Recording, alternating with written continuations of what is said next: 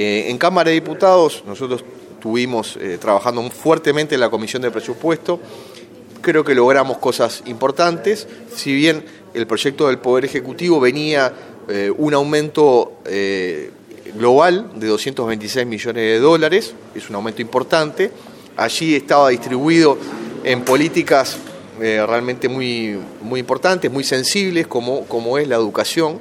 como es la salud, como es la seguridad, como es la ciencia, la tecnología y la innovación. Eh, allí los diputados eh, logramos un incremento para la ciencia superior al que venía del, Poder Ejecutivo. Eh, concomitantemente logramos algunos otros aumentos para programas de la salud,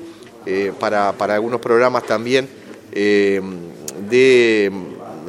vinculados, por ejemplo, a la, niñez. O sea, se han logrado cosas importantes. En materia de educación hay una, hay una apuesta muy grande del gobierno de lograr esta transformación educativa. Esto implica el cambio de, la, de lo que es la currícula, de lo que son los programas, pero también eh, poder fortalecer lo que son los centros María Espínola, eh, que son centros de horario completo, eh, que están ubicados en lugares también muy, muy sensibles porque son lugares donde están los muchachos que tienen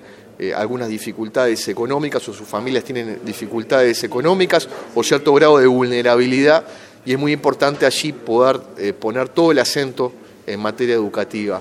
se está discutiendo ahora en el Senado